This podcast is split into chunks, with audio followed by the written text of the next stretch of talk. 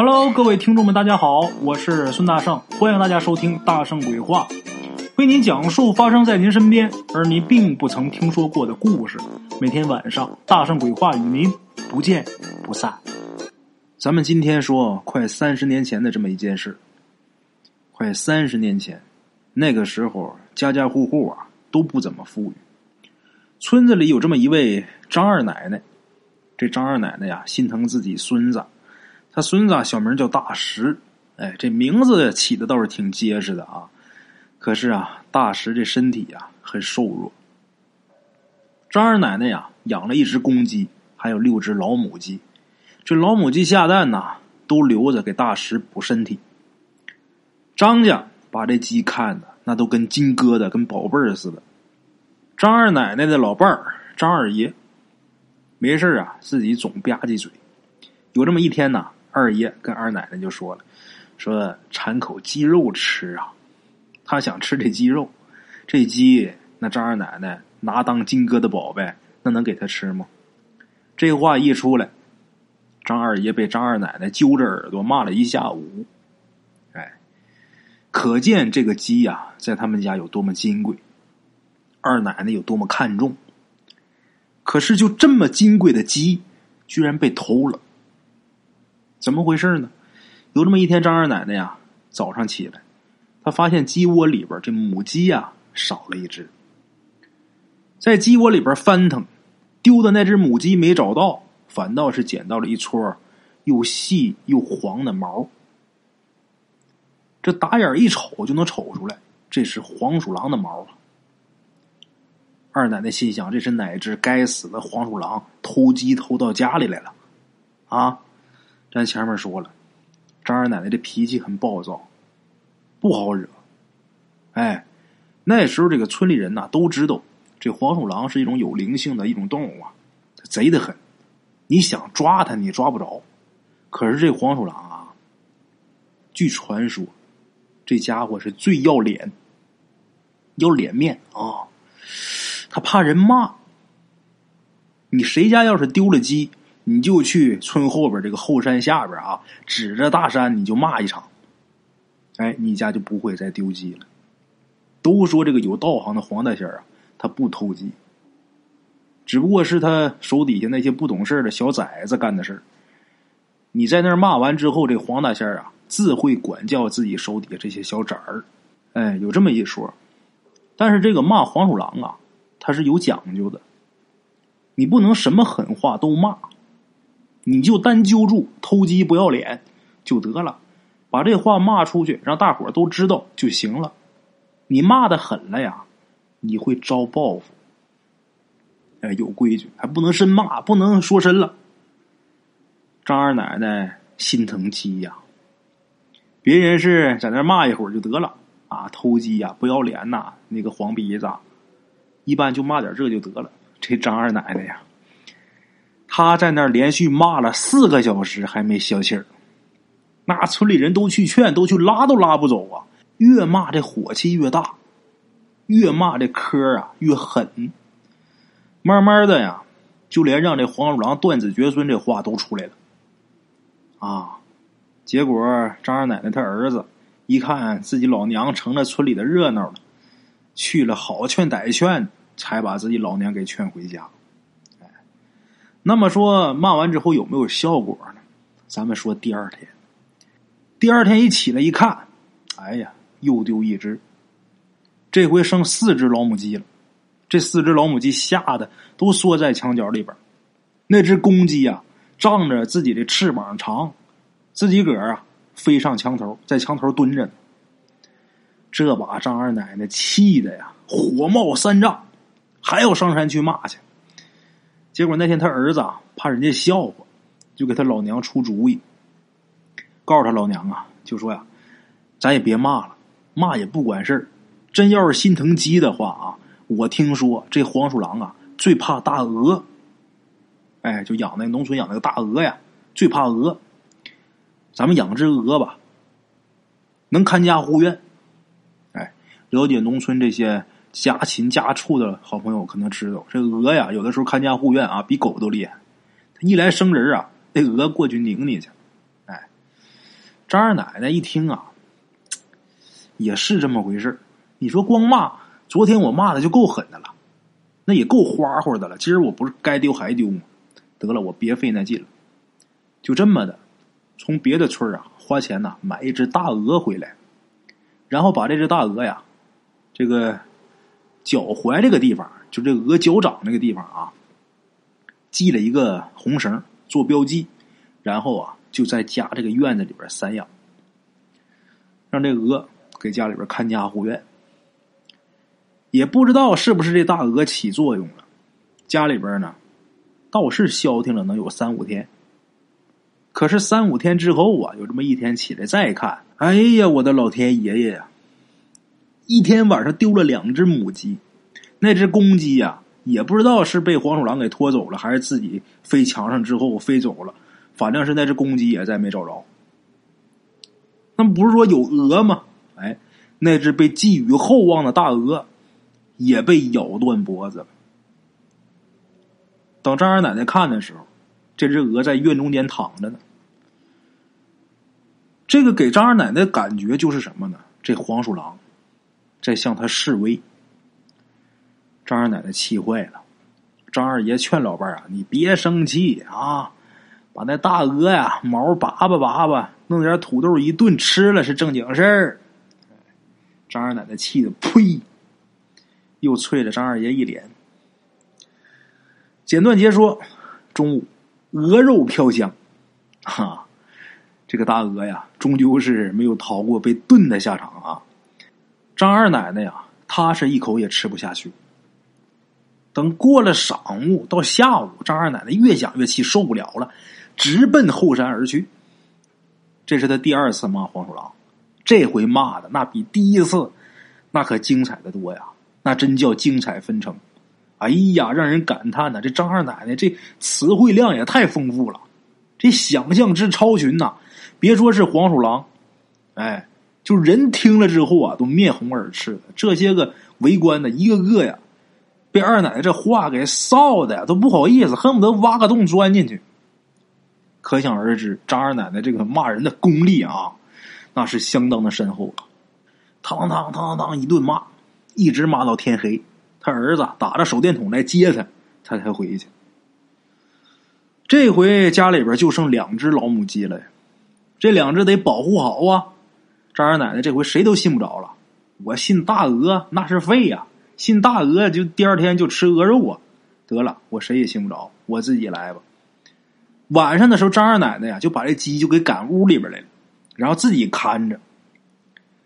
等到半夜的时候啊，这两只鸡倒是挺安静的啊，也没见这黄鼠狼来偷。可是张二奶奶这小孙子啊，张大石。忽然睡着睡着觉，在梦里边啊，应该是做什么梦了，在梦里边大哭大叫，一边哭一边张着这个手啊，就看那架势往上爬的那意思，嘴里边就喊疼啊疼啊。这张大石是疼的满炕直折腾，折腾一会儿之后啊，感觉这人好像是醒了，看这样子是醒了，但是这人还是做那个奇怪的动作。这个姿势很奇怪，弯着两个脚往前挪，这胳膊呀，这么往后斜着一耷拉，就感觉啊，像一只鸡的那个样子。往前走，咱说那姿势他能走好吗？从炕上往地上走，一下就摔地上去。咱们知道这人摔倒了，正常是不是得用两只手去撑地呀？这张大师啊，从炕上往地上摔，这两只手啊。一动没动，这会儿给人的感觉啊，他就好像在模仿一只鸡。这两只手啊，就变成鸡翅膀了。这一下把张二爷、张二奶奶，还有呃张大师他爸他妈可给吓坏了。这些人过去之后啊，按住张大师，里里外外的看，身上也没有什么伤口。这孩子怎么就喊疼啊疼啊？在这屋里就用这个姿势来回走、来回跑呢。然后张二奶奶就问这小孙子，就说：“你哪儿疼啊？”张大师就龇牙咧嘴的啊，你说他哭啊也不像，你说他喊吧也不是，就说这肚子疼啊，说这肠子都被掏出去了。然后问他说：“谁掏你的肠子？”他说：“呀，好几只黄毛狗在那咬他、扯他。”小孩不认识黄鼠狼，太小了，看着像狗似的，那哪是狗啊？那是黄皮子。就这么闹腾，一直闹腾半宿，到天亮，这张大师才两眼一翻，这人呐倒炕上不动了，看着有喘气儿，这肚子起起伏伏，拿手一试这个鼻息，这个呼吸呀挺稳定。可是这孩子打这个嘴角往出淌白沫子，能看得出来，真是给折腾不轻。咱们说村里人呐，也见惯了闹妖怪、闹鬼的事，在第一时间，这孩子说有几只黄狗掏他肚子的时候，张二奶奶呀，这一家人就想到了这是黄鼠狼来报复来了。张二奶奶气的啊，这不天亮了吗？还想再去骂去。这回张二爷不干了，难得啊发了一回飙。就说你这死老太婆，你疯了是不是啊？你这真是舍命不舍鸡的主啊！这孙子都给折腾成这样，你还去骂去？为几只破鸡，你非得让家里边出点大事不行吗？哎，张二爷这一发威，张二奶奶没动静啊。张二奶奶儿子借了一辆自行车，蹬得飞快，到邻村呐，请这么一位神婆。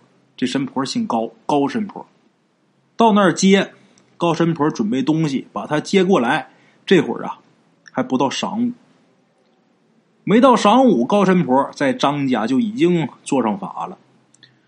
这高神婆啊，手里边捏着一袋子高粱米，连说再唱，闹腾这么一阵儿。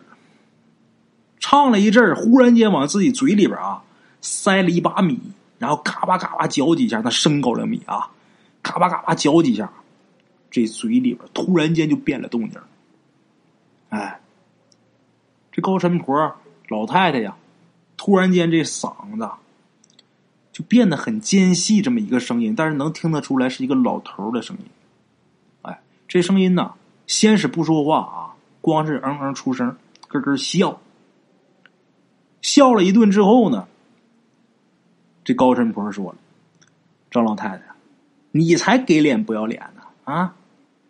我子孙去你家吃鸡，那是看得起你啊！你敢骂我断子绝孙啊？如今呢，我让你看看到底谁要断子绝孙。这时候高神婆啊，又往自己嘴里边啊添了一把米，嘎嘎嚼，听着这个膈应啊，嘎巴嘎巴嚼生米。然后啊，冲着还想顶嘴的张二奶奶使了个眼色，然后自己呀又冲着空中说话。就说那个黄大仙啊，您呐息怒啊，哎，农妇无知，言语无德，知道错了，还请黄大仙啊别折腾那无辜的孩子了啊！咋请罪咋磕头都行，只求啊让他们家平安无事吧。就这么的，这高神婆自己一对一答，说了半天，这黄大仙的声音呢，带着得意的劲儿说：“哎。”如今你张老太太知道我厉害了啊！我呀，我让你亲自把你们家剩下那两只老母鸡给我捆着脚送到山底下去。你还得给我磕三个头道歉。哎，你再骂我一句，我让你全家都不安生。这是这黄大仙最后提的要求。好歹这是讲妥了条件呐，这张二奶奶呀，她再不情愿，看着自己浑身僵直、吐白沫的那个小孙子，牙咬碎了，她也得往肚子里边咽。没办法啊，捆吧，把这两只鸡捆，捆好之后送山上磕头。等他回来的时候啊，张大石就已经能下地玩了，就这么快，打山根底下往家走。到家，他孙子就好了。村里人呐都说这个事儿啊，都说这人呐有千种脾气，这成精的黄皮子各自这个脾性也不一样。这张二奶奶呀，碰着这么一个既护短又混不吝的这么一位主，跟人家硬碰硬，他吃亏了。嘿，好歹呀，这一场闹剧算是落幕了。张二奶奶一直到过世啊，她再没养过一只鸡。为什么？因为这玩意儿，谁知哪黄仙又盯上你们家了？那要是盯上你们家，那就没完没了啊！养也是给他养的呀，拉倒吧。一直到张二奶奶去世，一只鸡没养过。咱再说说他这孙子张大石，因为自己曾经变过鸡，被掏过肚子，哎呀，这辈子啊就看不了鸡，就鸡肉都不行，一看见就说自己肚子疼。你说这是热闹不热闹？哈哈，好了啊，各位老铁们，这是咱们今天的第一个故事啊。今天呢，咱们给大家说俩吧，因为第一个故事时间有点短啊，咱们再说一个。咱们今天这第二个故事啊，得说起这么一个人，姓陈，叫陈大毛。陈大毛走到村口，故意的啊，抻了抻这衣服角，然后啊。摆出一副衣锦还乡的样子，这个脑袋左摇右晃的，跟村里边啊点头。啊，有人就问他：“那个大毛啊，回来看你爹娘了？”这陈大毛呢，抬手摸摸自己这个钱口袋，那意思是什么呢？你们别看我手里边没拎着东西，哎，我这兜啊鼓的，这里边都是钱，是这意思啊。这村里人看着陈大毛进了陈家那四下开裂的破木门以后，大伙都呸！这陈大毛啊，他哪儿来的毛啊？他他妈就是一个奸懒馋滑的铁公鸡呀！啊，他爹娘啊，没他妈吃过他一粒米，没用过他一丝儿布，还装呢？装给谁看呢？估计那样在外边又混不下去了。又回来啃他爹娘这箱子底儿来了，这些村民们议论纷纷。那么说，这些人说的都是瞎话？不是，村里人猜的真没错。这个陈大毛正是因为他偷奸耍滑，被老板给赶回来了。他本来有点工钱，但是这点工钱扣掉陈大毛偷拿偷吃的东西。最后，他就剩下一张车票钱。陈大毛啊，蹲在这个街角，骂这个老板不得好死。他想了几千种报复的办法，可是没有一种他真的敢去做的。躲过熟人，回到村里边哎，来歇着。一歇就是一年半载。哎，陈大毛他爹妈呀。一看他回来就脑袋疼，这儿子早就把家里边给掏的是干干净净，三十来岁了娶不上媳妇儿，也不知道这陈大毛啊，把他爹娘的钱都弄走都干什么了？每回回来呀，都是这么狼狈不堪。在家一歇就是一年半载的，这一年半载缓过来歇过来，他就开始偷东西，偷家里边东西，偷完卖换钱。然后又走。陈大毛他爹妈心想：我他妈真是养了个冤家孽障啊！其实这陈大毛啊，他不赌也不嫖，就是好吃懒做。他要是一闻着谁家饭菜香，那就拔不动腿了，迈不动道了，总得想着上人家蹭点吃，蹭点喝。刚开始的时候都一个村的啊，你说蹭点吃喝也无所谓。可是这东西你有个一回两回的就到头了，你总去蹭，谁不烦呢？慢慢的，这家蹭完蹭那家，那家蹭完蹭那家，一点点整个村啊，人见人烦呐。话说有这么一天啊，陈大毛在村里边溜达，又闻着人家炖小鸡的这个味儿，啊，舔个大脸又去了啊。结果炖小鸡这家一看他来了。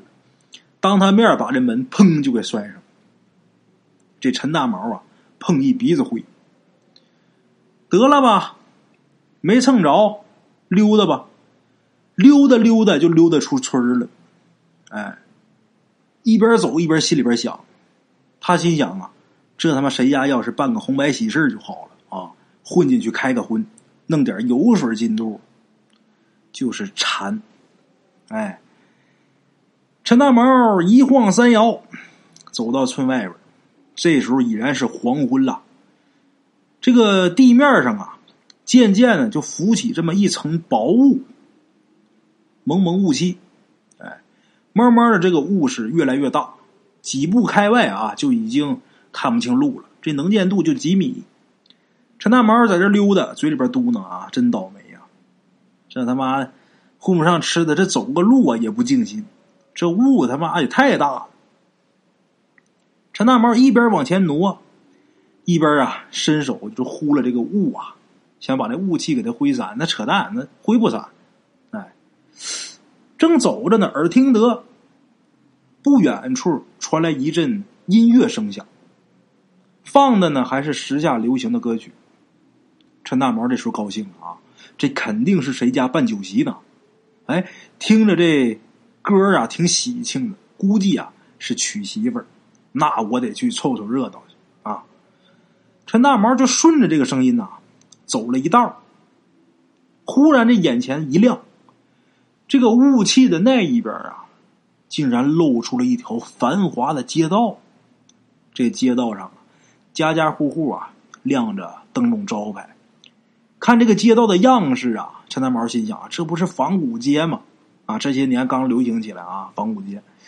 再一看，有的店铺啊，古香古色，人来人往。这些人呐，穿的都是长袍大褂。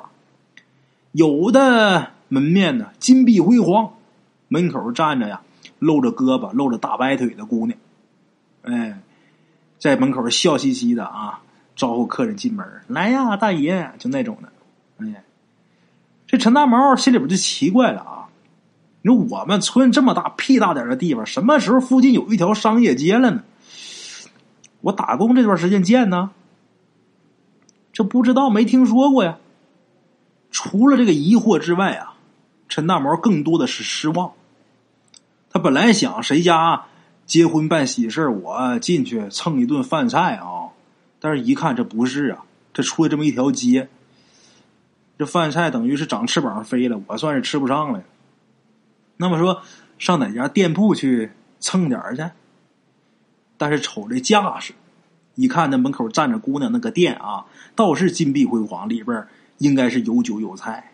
可是，一看那店里边老板还有伙计，那比猴还精呢。这他妈想骗吃骗喝，那可不容易啊！要真想骗吃骗喝，少说也得挨顿揍啊！正在这合计呢，忽然间他这个肩膀一沉，身后啊转过来一个眉开眼笑、长得精瘦的这么一个人。哎，这位啊，冲着陈大毛就喊：“哎，大毛哥，咋是你呢？你你瞅什么呀？高粱村小强啊！我结婚你还去吃过席呢？你不认识我了？”陈大毛这时候脑子一迷糊啊，恍恍惚惚的觉得啊，对对对，有过这么一回事啊！你在这干嘛呢？这哪儿啊？我怎么不认识啊？这时候长得精瘦的这位啊，拍着陈大毛的肩膀就说：“哎，大毛哥，瞧瞧这鸡啊怎么样？我跟你讲啊，这都是我们弟兄开的，专门招待游客、招待外地人的啊。外地人钱好赚，哎。”村里人也不来，当然不知道这儿了啊！走走走，今儿啊，咱哥俩碰上了，我请你吃南北大菜，好酒管够啊！咱们兄弟朋友在一起喝点酒还有意思啊！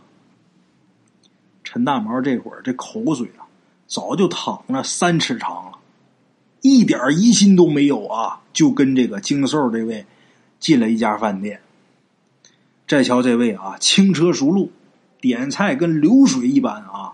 抱着一堆菜名，这些菜啊，那都是陈大毛没听说过的山珍海味。等这些菜上来之后，碟呀碗儿啊，堆了一大桌呀。陈大毛哪还用这家伙招呼啊？自己专挑这油水大的吃。哎呀，这汤汁啊，顺着这个下巴啊，往这脖子里边淌，他都顾不上擦。长得精瘦的小强。看着陈大毛吃的不亦乐乎啊，笑的是越来越开心。他自己一口没动啊。等陈大毛的肚子胀得溜圆，再也塞不下去的时候，陈大毛才呼哧一声啊，靠在这个椅子背上。这时候才想起来呀，跟这小强啊道谢。可是这会儿眼前哪还是刚才那小强啊？这会儿这小强变得啊，小脑袋，大肚子，两只眼睛通红，哎。这会儿正盯着陈大毛笑呢。陈大毛一看他变这样，吓得呀两腿发软，张嘴想要大叫，但是自己觉得自己这个嗓子发紧，伸手一摸自己这脖子，这脖子变得啊像面条似的，自己这个嗓子眼像针尖似的，你就别说大喊，这会儿喘气儿都费劲，这脑袋往下一耷拉。看看自己这肚子啊，胀的像一面大鼓似的。他这会儿变的跟小强那模样是一模一样。陈大毛失踪了，打村里边失踪快一年了。他爹娘啊，一开始以为他应该是走了，去外边讨生活去了，可是总也不给家里来个信儿。这孩子再混，那也是自己孩子，这老两口终究还是放心不下。直到有那么一天呢，他们村里边有一个会过阴的神婆，这神婆啊看不下去陈大毛他娘啊淌眼泪啊，然后就告诉这老太太，就说呀：“你儿子啊陈大毛，他不会再回来了，你也别等啊，你呀跟你老伴儿。”给你儿子发个空丧，然后你俩呀也早点安排后半辈儿吧。啊，陈大毛他娘一听，肯定得问怎么回事啊。这神婆说呀，陈大毛贪嘴，被饿死鬼抓了替身了。他吃了阴间那个吃的，喝了阴间的水，他也变成了一只细脖子、大肚子的恶鬼，满肚子装的都是黄藤浓水，吐不出来。只有他抓了跟他一样贪婪残滑的人，抓这样人当替身，抓一个他能吐出来一小口。什么时候把自己这个肚子里的东西吐干净，肚子里这个虐食吐干净，他什么时候才能去转世投胎？那么说这神婆她是怎么知道的呢？有一次神婆过阴，在鬼街碰见陈大毛了。这陈大毛啊。化成人形，还想骗这个神婆去吃饭去？人家神婆肯定不上当啊！虽然不上当，但是也救不了他。这种恶鬼啊，有形无身，他这尸首也找不回来了。这个鬼街出现的时机和地方啊，都变幻莫测，活人躲都来不及了。谁能帮着这老两口去找陈大毛的尸体？没人去。所以呀。陈家爹娘没办法，只能是给陈大毛啊立了一个空坟。心想着呀，自己那恶鬼儿子陈大毛吐干净虐食的那一天呢，这魂魄呀回来之后也有一个安歇的地方。哎，各位老铁们记住啊，以后突然间哎有一个人在仿古街请你吃饭，你可要注意了啊。反正我碰上，我肯定吃。好了啊，各位老铁们，咱们今天这两个故事啊，就说到这儿啊。感谢各位老铁的收听，明天同一时间大声鬼话，不见不散啊。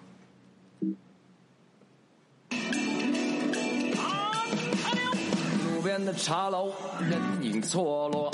用声音细说神鬼妖狐，用音频启迪人生。欢迎收听《大圣鬼话》。Hello，大家好，我是主播孙宇。吃完了饭，然后就回到自己的课室上啊。喜马拉雅、百度搜索“大圣鬼话”，跟孙宇、孙大圣一起探索另一个世界。那天山女子独守枯城，也只是感谢鬼友们，感谢鬼友们，感谢鬼友们一路陪伴。大圣鬼话，见字如面。欲知后事如何，且听我下回分说。